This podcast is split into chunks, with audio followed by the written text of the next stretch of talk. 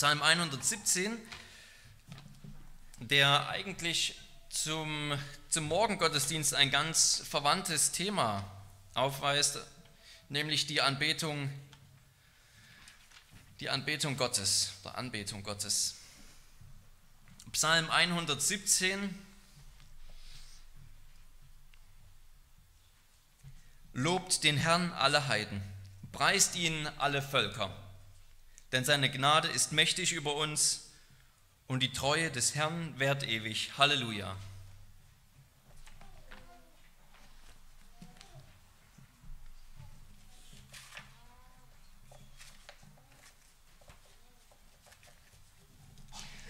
Laut der Bibelorganisation oder Bibelübersetzungsorganisation Wycliffe gibt es die Bibel oder Teile der Bibel bereits in über 3000 Sprachen, circa um die 3300 Sprachen, haben entweder die ganze Bibel oder zumindest Teile der Bibel in ihrer Muttersprache. Es gibt nur 700 Sprachen, in denen die ganze Heilige Schrift übersetzt ist der Rest dieser 3300 Sprachen sind also zumindest Teile, meistens das Neue Testament oder auch nur einzelne Bücher aus dem Neuen Testament.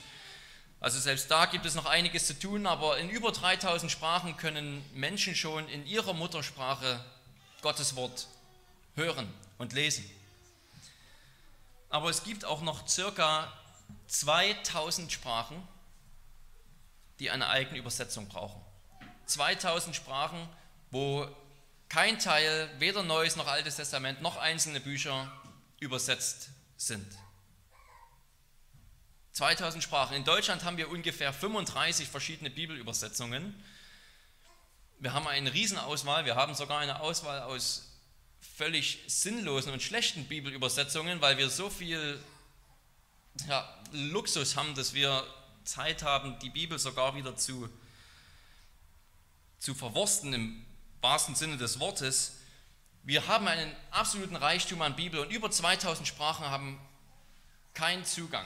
Das sind nicht nur Tausende oder Hunderttausende oder Millionen Menschen, das sind über eine Milliarde Menschen, die es zumindest nicht in ihrer Muttersprache oder überhaupt nicht lesen können.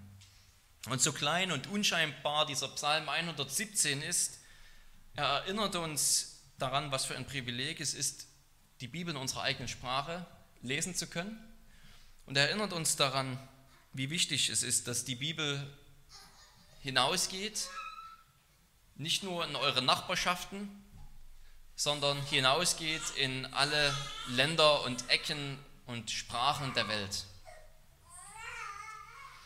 Dieser kurze Psalm, dem schenken wir kaum Beachtung. Vielleicht hat der ein oder andere auch geschmunzelt, als ich den gelesen habe, weil es ausgerechnet nun der kürzeste ist. Er ist so klein, er steht völlig im Schatten des Psalm 119, der der längste ist.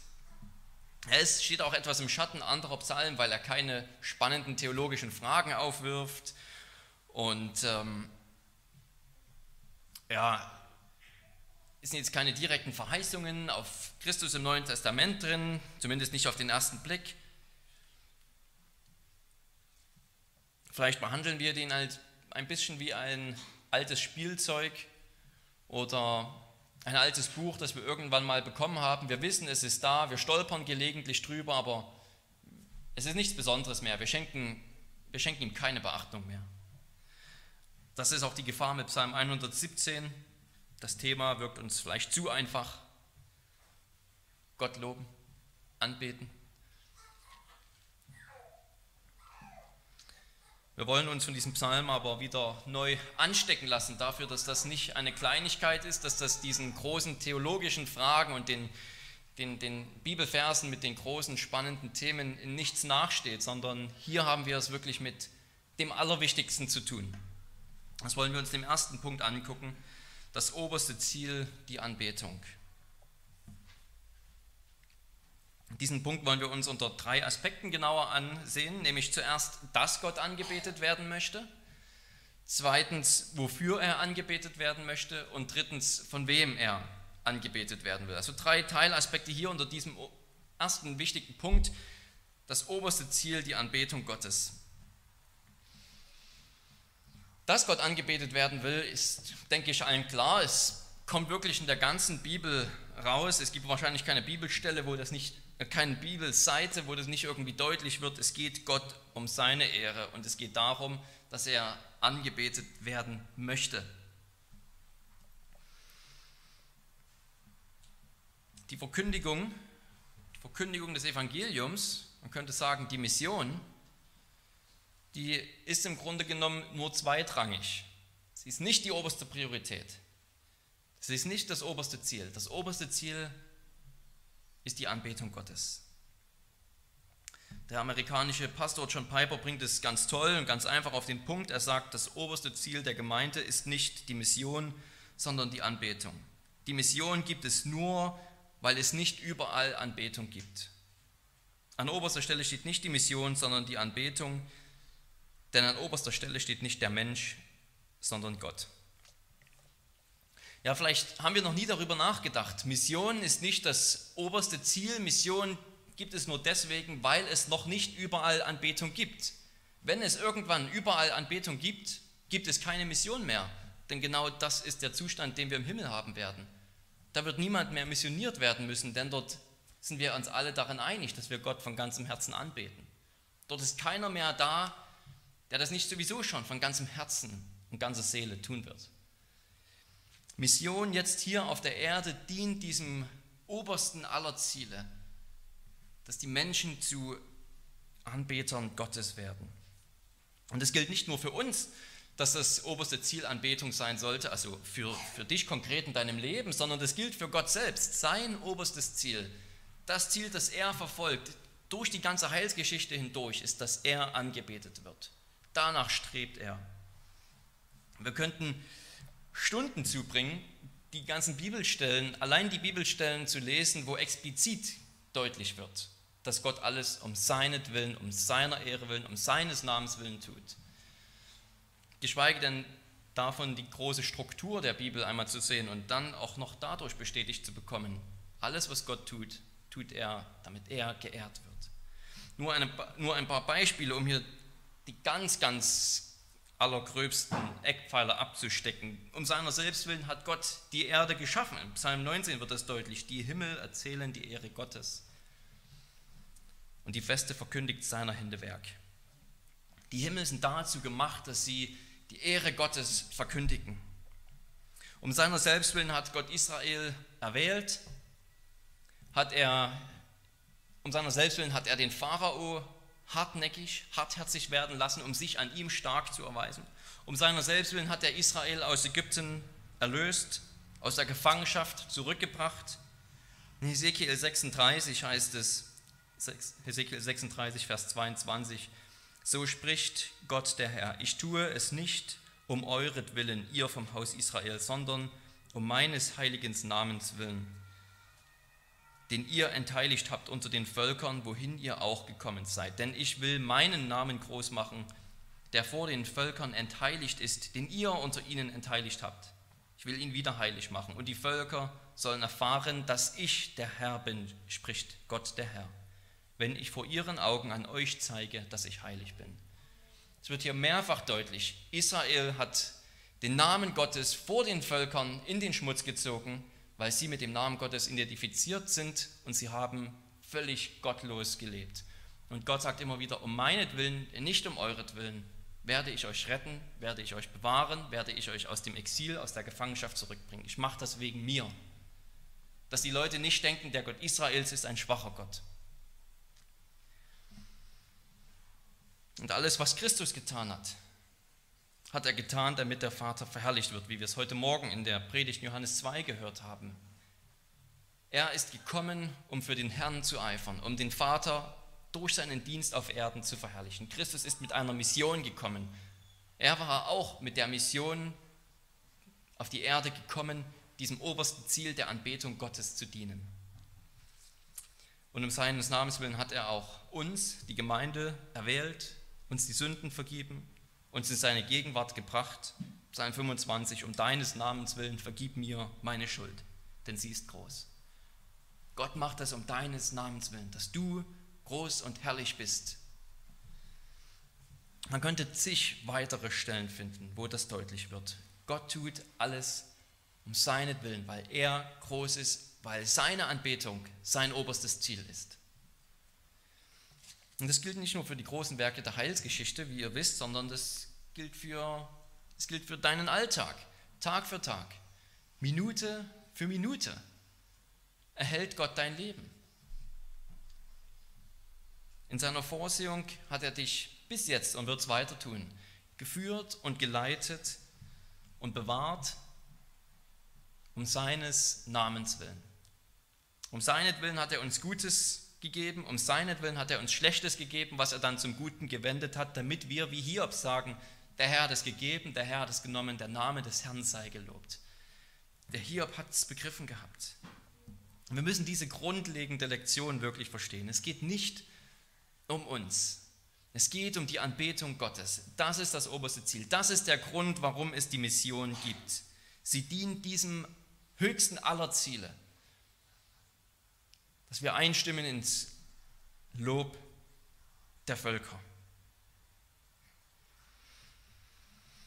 Unser Psalm gibt uns dann eine konkrete Vorstellung, für was er angebetet werden will. Wir haben jetzt gehört, dass er angebetet werden will und jetzt wollen wir hören, wofür er angebetet werden will. Wofür bekommt Gott Ehre? Natürlich könnte man auch hier unzählige Bibelstellen finden und unzählige Eigenschaften und Werke Gottes finden, an denen er sich durch die er sich verherrlichen will. Hier finden wir konkret zwei, zwei Aspekte, zwei zentrale Aspekte, seine Gnade und seine Treue. Das Spannende daran ist, dass der Grund, wofür er angebetet werden will, gleichzeitig dann das Mittel ist, wie er sich die Anbeter schafft, wie wir es dann in Punkt 2 sehen werden, durch seine Gnade, durch seine Treue. Und Gnade und Treue, das ist wie ein, wie ein Liebespaar in der Bibel. Die trifft man ständig zu zweit an. Die kommen ständig zu zweit vor. Die Gnade und die Treue. Das erste Wort Gnade, ja, wir kennen Gnade, das hebräische Wort meint meistens, dass Gott also aus Gnade irgendwelche Verpflichtungen eingeht, dass er seine Verpflichtungen hält, dass er sich an seine Vereinbarungen hält. Ausgerechnet dann natürlich, wenn Israel seinen Teil nicht eingehalten hat. Gott steht trotzdem zu ihnen. Und das Wort Treue wird auch in manchen Bibelübersetzungen mit Wahrheit übersetzt. Da merken wir schon, Treue und Wahrheit sind eng verbunden dass eben jemand vertrauenswürdig ist, dass man ihm glauben kann, weil er die Wahrheit sagt, weil er das wirklich tut, was er sagt. Er ist treu. Und diese zwei Begriffe gehen zurück bis auf 2. Mose 34, das haben wir auch heute früh gehört, da sagt Gott, mein Name ist eifersüchtig. Und in diesen Versen stellt er sich aber auch vor zu Mose und sagt, und da heißt es, der Herr ging vor seinem Angesicht vorüber und rief aus, Herr, Herr, Gott, barmherzig und gnädig und geduldig und von großer Gnade und Treue. Das ist der Name Gottes. Das ist, wer er ist, von großer Gnade und Treue. Ein Ausleger hat es hier ganz toll gesagt. Er hat eine gute Feststellung gemacht. Der Ausruf, der Grund, warum alle Völker einstimmen sollen in den Lobgesang, der ist hier nicht zuerst ein missionarisches Anliegen. Also es wird nicht gesagt, alle Völker Preist den Herrn, weil wir sind von Gott berufen, euch das zu sagen. Sondern der Grund, der genannt wird, ist einfach die Gnade und Treue. Gott will angebetet werden, denn seine Gnade und Treue sind groß über uns. Das ist der Grund. Seine Gnade und Treue sind groß in Israel. Mit anderen Worten, betet Gott an, stimmt ein ins Lob Israel einfach, weil Gott würdig ist, weil er sich immer wieder als würdig erweist. Die Welt ist Zeuge seiner Machttaten geworden, der Machttaten an Israel, und allein darin haben die Heiden schon genügend Grund, ihn zu preisen. Das ist sehr interessant, die Heiden haben ja zuerst einmal gar nicht mal direkten Nutzen von diesen Werken. Gott hat sich über Israel erbarmt. Gott hat seine Gnade und Treue groß an Israel gezeigt. Er hat sie berufen, er hat sie aus Ägypten geführt, er hat sie durch das Rote Meer geführt, trockenen Fußes. Er hat sie dann ins gelobte Land geführt mit großen Wundern und ihnen das Land gegeben. Theoretisch sind das alles Dinge, da haben die Heiden erstmal nicht direkt einen Nutzen davon. Zumindest wenn sie nicht irgendwie zum, zum jüdischen Volk dann dazugehören. Und trotzdem sind das so große, so herrliche Werke, dass die Juden hier in diesem Psalm beten, ihr Heiden stimmt alle mit ein ins Lob, denn Gottes Gnade ist so groß, so unermesslich an uns deutlich geworden, dass, dass die ganze Welt hier einen Grund bekommen hat, Gott anzubeten. Und natürlich ist das nur ein Vorgeschmack von dem, was wir dann in Christus finden. Römer 15, da bringt uns dieser Psalm hin, da kümmert sich Paulus um die Gemeinde, in der, die Probleme in der römischen Gemeinde da gab es eben Auseinandersetzungen zwischen den Schwachen im Glauben und den Starken im Glauben, was man essen darf zum Beispiel, was man nicht essen darf. Und meistens war das eine Auseinandersetzung zwischen Juden und Heiden. Und Paulus appelliert an die Römer und sagt ihnen, dass sie sich gegenseitig annehmen sollen und nicht verurteilen sollen über solche Dinge, die nicht relevant sind, die nicht eindeutig geklärt sind von der Bibel, weil wir da die Freiheit haben. Und er sagt ihnen, nehmt euch gegenseitig an, weil Christus euch angenommen hat. Und er sagt in Römer 15, Vers 8, denn ich sage euch, Christus ist ein Diener der Beschneidung der Juden geworden, um der Wahrhaftigkeit Gottes willen, um die Verheißungen zu bestätigen, die den Vätern gegeben sind. Die Heiden aber sollen Gott die Ehre geben, um der Barmherzigkeit willen. Wahrhaftigkeit, hier in der Schachterübersetzung ist es Wahrhaftigkeit und Barmherzigkeit, das sind die gleichen Worte wie Gnade und Treue, im Psalm 17 zum Beispiel.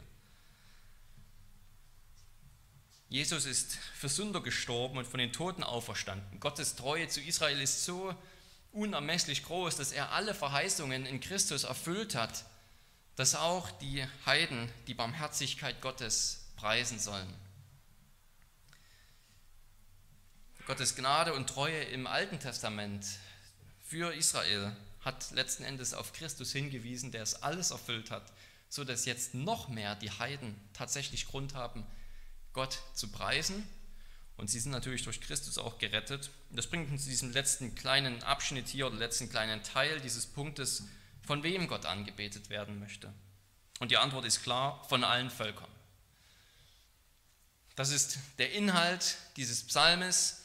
Er sagt nichts anderes als alle Völker sollen Gott anbeten, weil Gott würdig ist, weil er sich als würdig erwiesen hat. Alle sollen ihn preisen.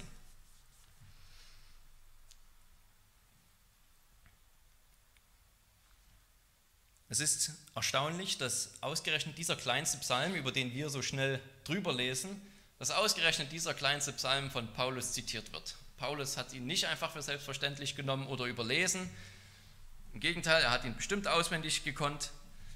Und er zitiert ihn hier in Römer 15. Er zitiert den Vers 1. Er sagt, dass, dass in Christus Christ, äh, das Leben, die Gnade und die Wahrheit Gottes aufleuchten. Und nicht nur leuchten in ihm ganz besonders die, die Gnade und die Treue Gottes auf, sondern er sieht in diesem Psalm einen Beweis dafür, dass Gott von allen Völkern angebetet werden will. Er sagt dann, er zitiert aus Psalm 18, darum will ich dich loben unter den Heiden und deinen Namen singen, deinem Namen singen. Wiederum heißt es in 5. Mose 32, freut euch ihr Heiden mit seinem Volk.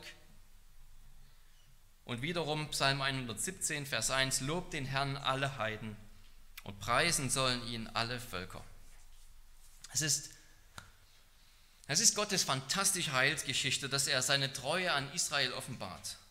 Er sagt, Christus ist ein Diener der Beschneidung, Christus ist ein Diener der Juden geworden, um die Treue Gottes zu offenbaren. Gott ist treu, kein Wort, das er gesprochen hat, ist hinfällig geworden. Kein Wort ist irgendwie unter den Tisch gefallen. Und gleichzeitig hat er dadurch in Christus seine Barmherzigkeit und Gnade erwiesen, sodass Menschen aus allen Völkern und Sprachen und Stämmen Gott anbeten können für seine Gnade. Gott wollte nicht nur von allen angebetet werden, weil sie Zeugen geworden sind seiner Gnade zu Israel, sondern weil sie Zeugen und Empfänger geworden sind der Gnade, die in Christus ist letzten Endes. Dieser Psalm ist also nicht nur ein Gotteslob, sondern Paulus behandelt es als einen Beweis. Für Paulus ist dieser Psalm ein Beweis, dass das Evangelium allen Völkern verkündigt werden muss. Es ist nicht optional für Gott. Es ist nicht optional für die Mission Christi, warum er gekommen ist, wofür er gekommen ist, ist nicht optional für Paulus, ist nicht optional für das Alte Testament, wie wir es in Psalm 117 lesen. Es ist ein Muss. Allen Völkern muss das verkündigt werden. Dafür ist Christus gekommen. Nur so können sie dann in die Anbetung einstimmen, wenn ihnen dieses Gotteslob verkündigt wird, wenn ihnen diese Gnade und Treue gesagt werden. Das bringt uns zum zweiten Punkt schon, der Weg zum Ziel, die Verkündigung. Das oberste Ziel, was Gott hat, ist, dass er angebetet werden will. Und der Weg zu diesem Ziel ist die Verkündigung. Der Weg ist die Mission. Wenn Paulus diesen Psalm 117 liest, dann sieht er darin einen Aufruf zum Missionieren oder zum Evangelisieren, könnte man noch sagen. Dieser Psalm ist einer von vielen Beweisen dafür, dass das Evangelium bis in den hintersten Winkel der Welt hinausgebracht werden muss. Und im Psalm selbst wird das Mittel deutlich, nämlich die Verkündigung. Das ist ja der erste Aspekt dieses, dieses Punktes. Die Verkündigung ist das Mittel. Die Verkündigung der großen Werke Gottes. Die Heiden bekommen gesagt, sie werden dazu aufgefordert, sie werden angesprochen und ihnen wird gesagt, schaut euch die Werke Gottes an. Und wenn ihr diese Werke Gottes seht, stimmt ein mit uns ins Lob und in die Anbetung. Die Menschen werden aufgefordert, sie werden angesprochen, Gott zu preisen. Das ist das Mittel, der Weg, wie Gott das schaffen will. Der Glaube kommt eben aus der Predigt, indem wir auf die Gnade und Treue Gottes hinweisen, die in Christus ist. Wir sind häufig darauf bedacht, wenn es ums Evangelisieren geht, dass wir auch immer eine gute Beziehung mit den Menschen aufbauen, vielleicht um dann besser gehört zu werden, um so ein bisschen eine Hemmschwelle abzubauen. Aber wir wollen, wir wollen ungern die Leute sein, die gleich mit der Tür ins Haus fallen und bei der ersten Begegnung gleich mit dem Evangelium, mit dem Evangeliumshammer kommen. Das hat gewiss seine Berechtigung, aber es ist nicht der einzige Weg, sollte nicht der einzige Weg sein. Im Gegenteil, wenn, wenn es darum geht, oder wenn, wenn es nötig wäre, dass wir immer erst eine gute Beziehung haben mit den Leuten, denen wir das Evangelium sagen wollen, dann würden wir nie damit fertig werden, die Welt zu missionieren, weil es viel zu viele Menschen gibt. Wir können nicht erst zu allen eine gute Beziehung aufbauen. Es hat seinen Wert, aber wir müssen, dürfen nicht vergessen, dass letztlich kein Weg daran vorbeiführt, die Leute dazu aufzufordern, mit uns einzustimmen ins Lob Gottes, auf die Gnade in Christus zu sehen. In Römer 15 sehen wir das auch. Paulus hat ja beschrieben, dass es eben nun Gottes großes Ziel ist, von allen Sprachen und Völkern angebetet zu werden. Er zitiert Psalm 117 und kurz danach beschreibt er seinen eigenen Dienst in Römer 15, Vers 16. Er sagt, dass ihm die Gnade gegeben ist, dass er ein Diener Jesu Christi für die Heiden sein soll, der priesterlich am Evangelium dient, damit das Opfer der Heiden wohl annehmbar werde, geheiligt durch den Heiligen Geist. Paulus sieht sich als eine Art Priester, der ein Opfer darbringt für Gott. Und dieses Opfer ist nicht weniger als die Heiden selbst, die Menschen.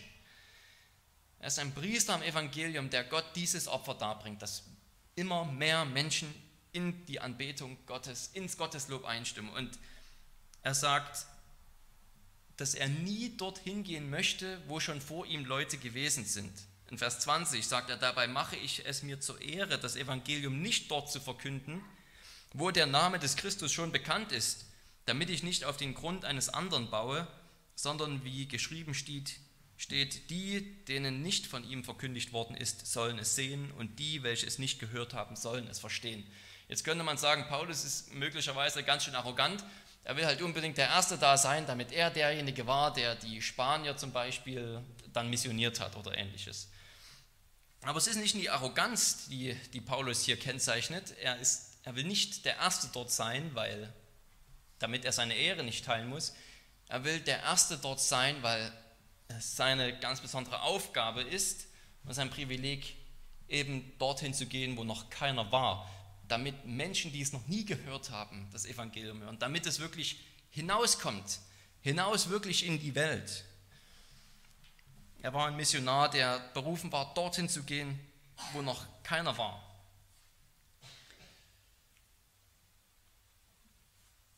Das ist natürlich nicht, das, das ist nicht die Mission, zu der die meisten von uns berufen sind.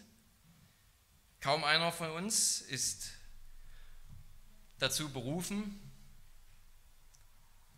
irgendwo in den Busch zu gehen, irgendwo unerreichte Volksstämme mit dem Evangelium bekannt zu machen.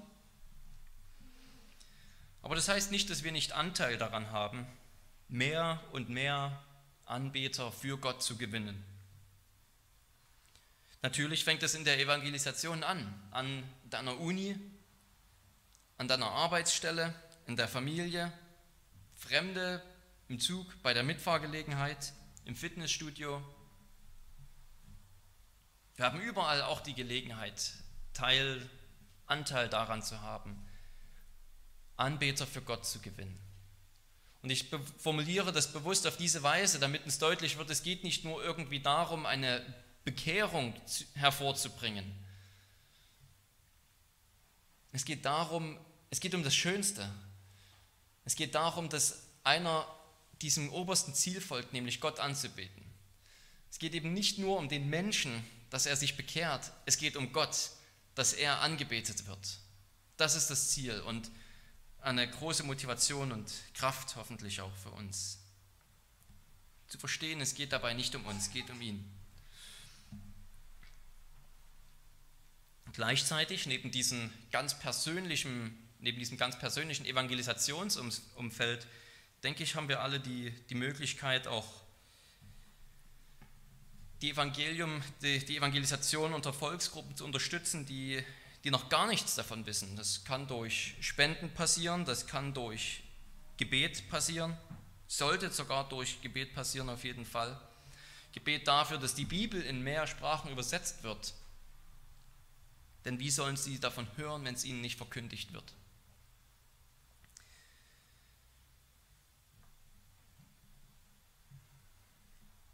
Ja, wir, sind, wir haben alle irgendwie in gewisser Weise Anteil oder können Anteil daran haben, dass dieses wunderbare Ziel, dass mehr und mehr Anbeter Gottes ja, sozusagen zum geistlichen Leben erweckt werden, können all daran Anteil haben, indem wir mit dafür beten und, und geben und das unterstützen.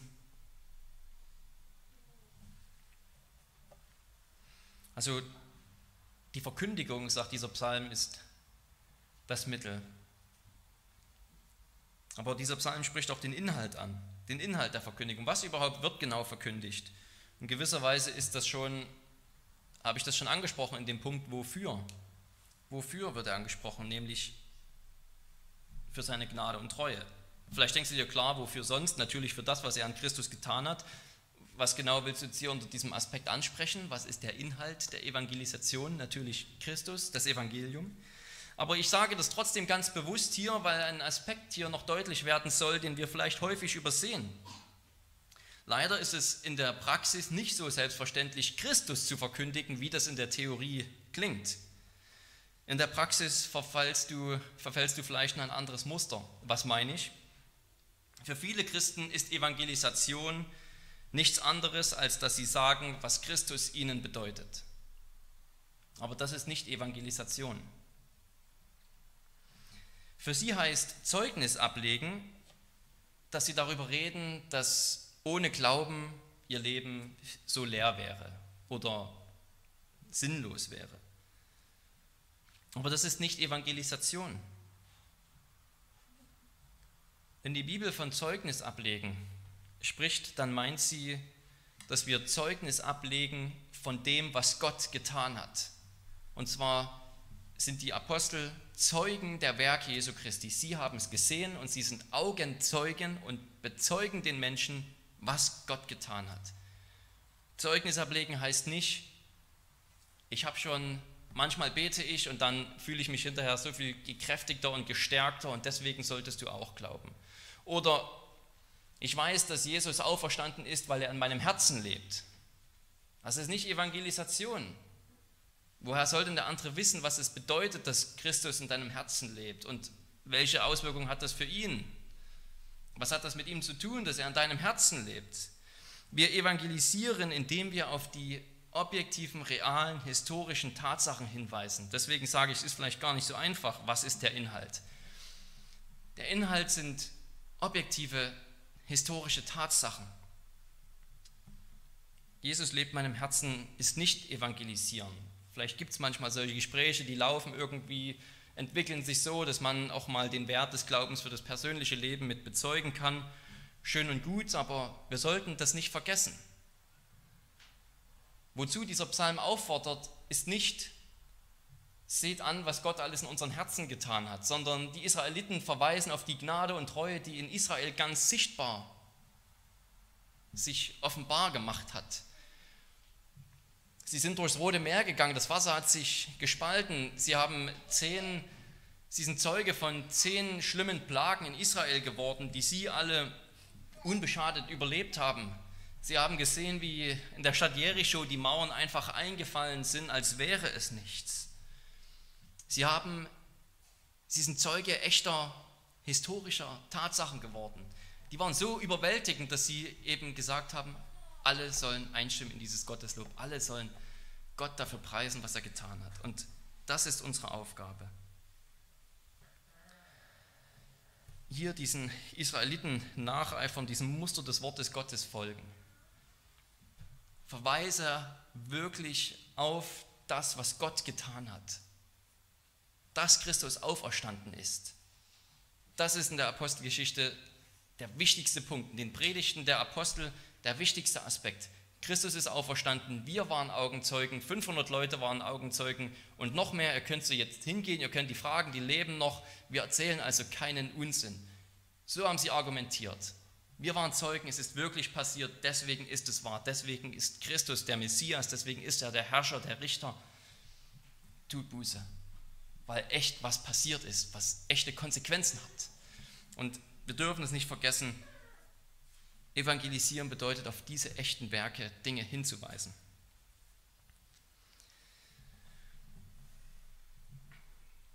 Genau, in diesem Psalm werden die Heiden aufgefordert, preist den Herrn, lobt ihn, Halleluja. Das setzt voraus, dass sie tatsächlich sehen konnten, was Israel widerfahren ist.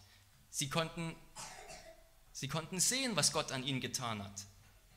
Denn das ist ja der ganze Sinn dieses Psalms. Die Israeliten verweisen darauf und sagen euch, Habt ihr so etwas schon mal gesehen? Noch keiner hat so etwas gesehen. So eine Gnade, so eine Treue. Ihr sollt alle einstimmen ins Gotteslob. Sie verweisen nicht nur auf ein inneres Gefühl, sondern auf das Unvorstellbare, was Gott getan hat und was er vor allem in Christus getan hat. Haben wir jetzt gesehen, dass, dass die Verkündigung das Mittel ist. Wir haben einen kurzen Blick auf den Inhalt geworfen. Echte historische, beobachtbare Gnade, Treue. Und ich möchte damit schließen, hier noch kurz etwas zur Motivation zu sagen. Zur Motivation, die dieser Psalm anspricht.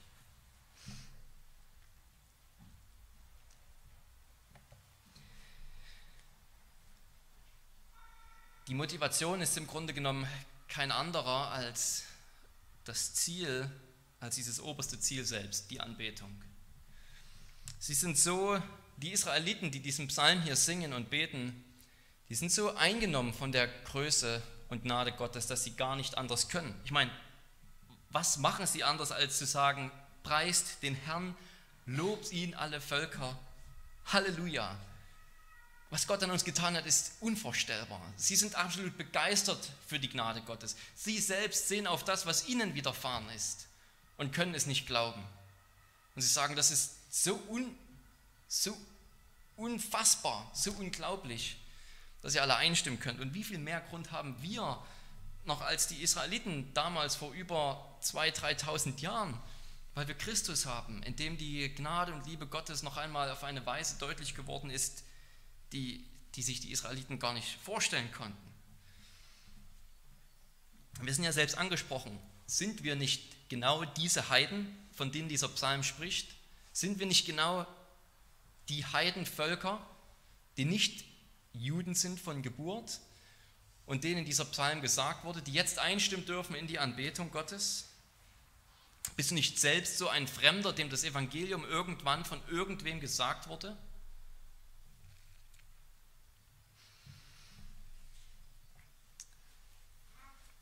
Die Psalmisten sagen hier, dass seine Gnade mächtig über uns geworden ist. Und dieses Wort, das kann bedeuten, dass dieses Wort kann bedeuten, zum Beispiel bei der Sintflut, dass das Wasser über der ganzen Erde ist und die Erde bedeckt, dass das Wasser mächtig geworden ist. Es kommt aber auch vor allem in, in Zusammenhang mit Krieg und mit Kampf vor. Und zwar heißt es, dass man die Oberhand hat über jemand anders. Dass die Israeliten, das israelitische Heer, die Oberhand hat, mächtiger geworden ist als die Armee des anderen Volkes. Und in dieser Weise ist die Gnade Gottes mächtig geworden. Im Grunde genommen ein Verb mit einem leicht negativen Ton. Militärisch, wenn jemand militärisch mächtiger geworden ist als ich, Überhand hat über mich, ist es keine gute Angelegenheit. Aber hier dürfen die Israeliten davon singen, dass die Gnade Gottes die Oberhand gewonnen hat über sie dass die Treue Gottes mächtig geworden ist über ihnen und sie bedeckt. Sie sind also mit Gutem überhäuft. Es ist nicht nur so, wir haben Tolles erfahren, sondern es ist wirklich ein, ein Überfluss an Guten, an Gnade, an Treue. Das haben sie erfahren, sagen, wir sind selber so begeistert davon. Es ist so unfassbar, so wunderschön, so herrlich, was wir in Christus haben dass wir die Menschen auffordern wollen, stimmt mit uns ein. Lasst euch, dieses, lasst euch auch diese Gnade gesagt sein. Lasst euch von dieser Treue ebenfalls erfassen, Gott anzubeten.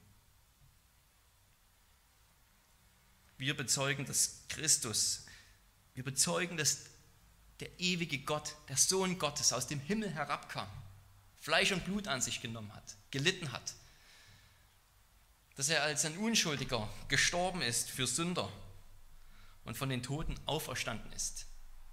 Nachdem er tot war, ist er wieder zu leben, auferstanden, zu ewigem Leben.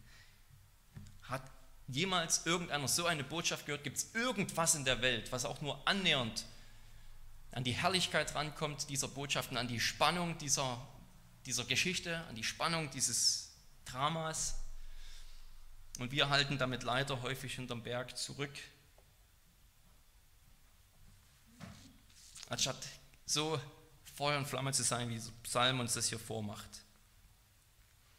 Der selbst dein Heil ist, der ist der Grund und der Inhalt deiner Gespräche. Der selbst dein Heil ist, ist der Grund und Inhalt deiner Gespräche. Das dürfen wir tun. Vergessen wir also nicht, es geht nicht unbedingt so sehr um Menschen, es geht nicht unbedingt nur darum, dass sich irgendjemand bekehrt, dass wir ein weiteres Häkchen hinter irgendeinen Namen setzen können, dass Gott irgendwie sozusagen seine Liste abhakt, okay, Hans Meyer habe ich. Es geht darum, dass sie einstimmen in dieses Lob Gottes, dass sie es genauso begeistert. Gott schenke uns, dass wir mitwirken dürfen in diesem Gotteslob, dass wir mitwirken dürfen darin, dass mehr und mehr Menschen von diesem Gotteslob erfasst werden und davon hören können. Dass sie diese Gnade und Treue sehen können, die ihnen verkündigt wird im Evangelium. Lasst uns beten. Allmächtiger Gott und Vater, wir danken dir für deine Gnade und Treue, die du erwiesen hast durch die ganze Heilsgeschichte hindurch, von, vom Anfang bis zum Ende, Herr. Wir danken dir für den Höhepunkt deiner Gnade und Treue in Christus, für das neue Leben in ihm und dafür, dass dein Wort es hier bis nach Heidelberg geschafft hat oder bis nach Brasilien und bis, bis an die Enden der Erde, Herr, wo wir herkommen, bis nach Südkorea. Dein Wort hat es überall dahin geschafft, damit wir dieses oberste Privileg und oberste Ziel einstimmen dürfen und daran teilhaben, dich zu ehren, dich anzubeten. Lass auch uns Werkzeuge deiner Gnade sein, dein Wort weiter hinauszubringen, zu mehr und mehr Menschen.